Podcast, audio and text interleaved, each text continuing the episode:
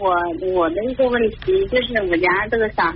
小孩教育方面啊，嗯。小孩他就是六周岁，但是他呢就是性格吧，也就是比较内向，嗯。啊，就是嗯因为现在我们家还有一个老二，嗯。就嗯现在就这个老大，就是你要跟他说什么说一个事儿吧，他老是喜欢说不，嗯。老是喜欢嗯，就是嗯。呃，这个我觉得涉及到的是家有二胎孩子的教育问题。嗯嗯，因为你刚才说的孩子比较内向，一般内向的孩子呢会比较敏感，是吧？敏感的小孩他在心里呢会想的多一点。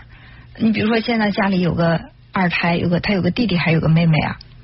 啊有个弟弟，有个弟弟，有个弟弟。然后呢，因为我们都知道婴儿肯定是需要更多的照顾，但是孩子他没有达到这个认知的层面，他会觉得，哎，突然来了一个弟弟之后，爸妈都不喜欢我，他们以前是他们都在关注我，现在呢，他们都在关注那个弟弟，对我好像忽略了，他在心里会有强烈的失落感。那么他的这种失落感用什么来表达呢？就是对你们命令的违抗，就是你说什么我都说不，因为我在心里面我对你们有怨言，因为我感觉到你们不再爱我了。就孩子很容易会产生这样的一种想法，当然我不敢确定你的孩子一定是这种情况。就是在我们的节目当中有很多涉及到这个呃二胎的孩子教育，就是这种情况是比较明显。所以我想给你提个醒，就是什么？就是一定一定可以对二宝有更多的照顾，但是千万不要忽略大宝。不是因为他大了不需要照顾，我们就可以不用他的就是这个生活可能不需要你们太多的照顾，但是他的心灵依然脆弱，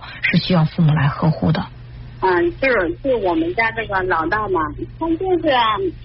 就是就是怎么说呢？他就是他什么事儿吧，嗯、他这个嗯就不是很有眼色，你给他说一遍，他不听。说两遍也不听，你这边你就是声音很大的，要发火了这样。嗯说一遍你这样的说，然后他再听。就比方说他今天就是在那玩水呢，我说不要玩水了，洗洗手要吃饭了。嗯这样跟他说说好几遍，说呃说两三遍、三四遍，嗯他一点没听着的。嗯反正呢就是他跟他跟这个跟我嫂子说嘛，他就跟我说，然后我嫂子就问他，他说嗯、你喜欢谁呀、他就说呃喜欢谁喜欢，人家不喜欢妈妈，因为因为自从我们有有了这个老二之后，然后这个老大他本来就是就不是太机灵，你跟他再一个你跟他说事儿。跟他说一件事的话，他不愿意听，然后我所以说他就是我们就对他就哦、就是就比较就经常吵他，吵的也多，所以他现在对我们也反感。哼，对他就跟一家人说，就是你越吵他，他可能会越表现的让你失望。是的，我现在发现所以就是你现在对他的这个态度一定要有所转变，因为就是他他不是说听不见你说什么，也并不是说他真的迟钝不机灵，而是他在用他的这种方式跟你对抗，因为他感觉到你不喜欢他。因为自从有这个老二之后，确实还有我那时候就是吵他吵的比较多嘛，因为我也是一直带着他两个，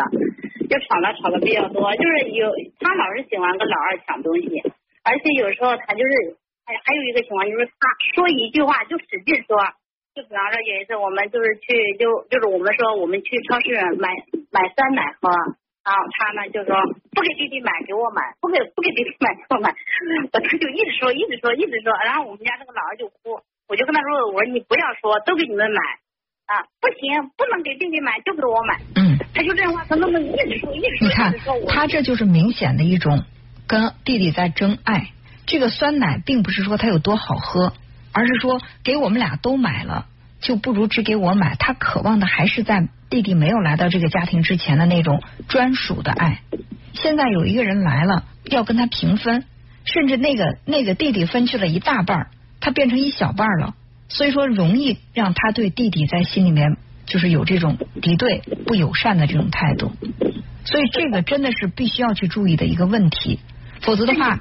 两个孩子之间不和睦，而且呢，还会让你的这个老大有一种他被忽略了，他不被喜欢了，甚至有一种被遗弃感，那对他性格的发展肯定是不好的。所以就是前段时间就像这样，因为我们家这个老二也三岁了，嗯所以说就前段时间，等于说这最近一两年就吵他吵的比较多嘛，就是想着让让他让他，反正我感觉就现在就最近这段时间，你跟他说什么事他就说不，不管说什么事他就说不。对呀、他其实，在心里也是很痛苦的。说实话，这小孩挺挺招人可怜的。虽然你是无意为之，但是我能够感觉到这个孩子他的情绪肯定一直不好，因为在这个家庭当中，他被越来越多的人否定，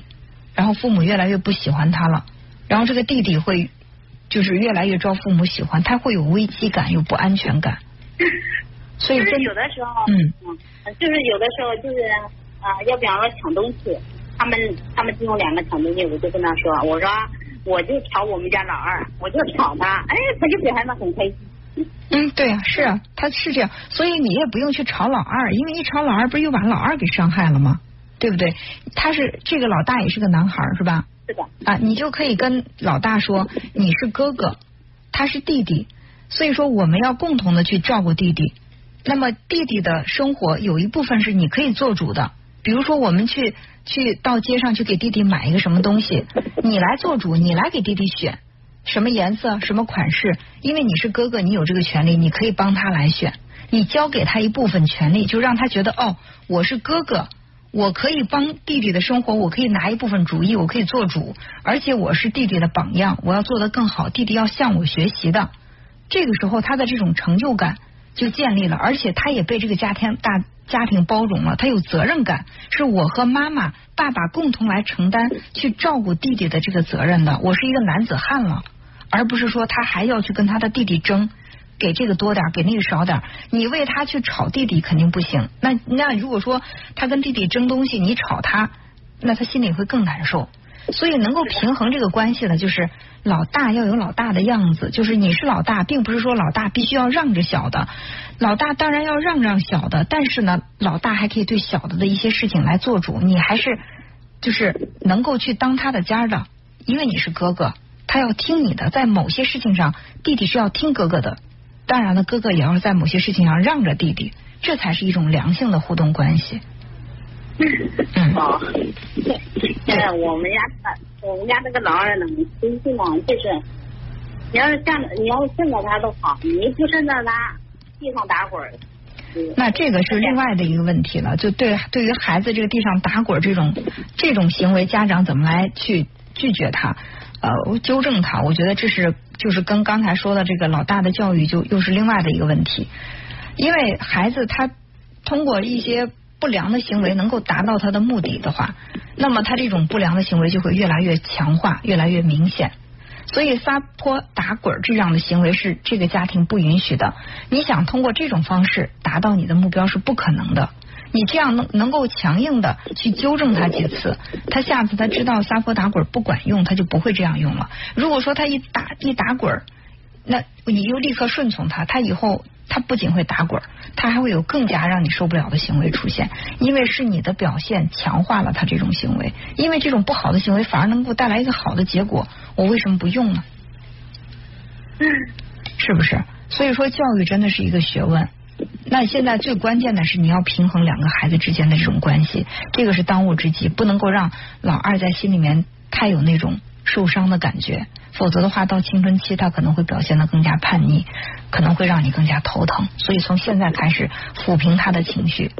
让他能够找准在这个家庭当中的位置，这个很重要。嗯，对，因为现在我我现在已经感觉到了，现在我家这个老大有问题，因为他他就跟我早就说，他说他不喜欢不喜欢妈妈。其实老大没问题，是你对老大的态度有问题。孩子的表现是取决于父母的态度的。就像你说的，你要如果吵了老二两句，他觉得他被重视了，他就会表现的很好，对不对？所以说，孩子的表现跟我们的态度、跟我们的行为是相关的，不是说孩子有多大的问题。嗯，那就是就是我们家这个老大，他是这样，因为他内向嘛，然后内向，他又不愿意就是说，就是有时候抢东西，这个要东西，就是说直接给我。其实我说实话，我我有一种感觉，我觉得你别说老大不喜欢你，我在心里有一种感觉，觉得你也并不喜欢这个老大，你不是很喜欢他。嗯，对，因为他他的就是有有些事儿跟小朋友在一起玩，就有时候他就是抢东西就是也不说，就是直接抢过来，然后人家在那哭，他就在那。他的行为有他的行为有不对的地方，你可以去纠正他呀。那你不是说老二还满地打滚呢？那你为什么要喜欢老二呢？其实不是说你你因为他跟别人争东西你不喜欢他，可能从心底里你对这个孩子就不是全全部的接纳，所以说他的一些不好的行为你会放大他。你刚才说到老二还满地打滚，要什么非得给，不给就打滚，那这样的行为不比争东西更更让人头疼吗？你为什么能接受，却接受不了老二跟别人争东西这个老大跟别人争东西这个事儿呢？还是在心底里你觉得这个孩子不机灵？表现的不让你满意，你不喜欢他。孩子的内心很敏感，他太知道你喜欢他还是不喜欢他。如果你不喜欢他，他怎么可能会喜欢你呢？这个这个我也知道，包括在我们一起玩呢，就是在一起带小孩呀，他就说，其实你们家老大挺好呀，他就他就这样说，他说你们家老二那脾气都对，但是我就说怎么来，我就是还要你从心底里要接纳老大，这是你的孩子。是老天爷送给我们的礼物，每一个孩子都是老天爷送给我们的礼物，他都会给我们带来惊喜的。就关键看你是怎么对待他的，所以先从心底里接纳他，这是第一步，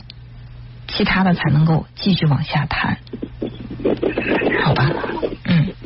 那好，好的，哎，好，那就这样。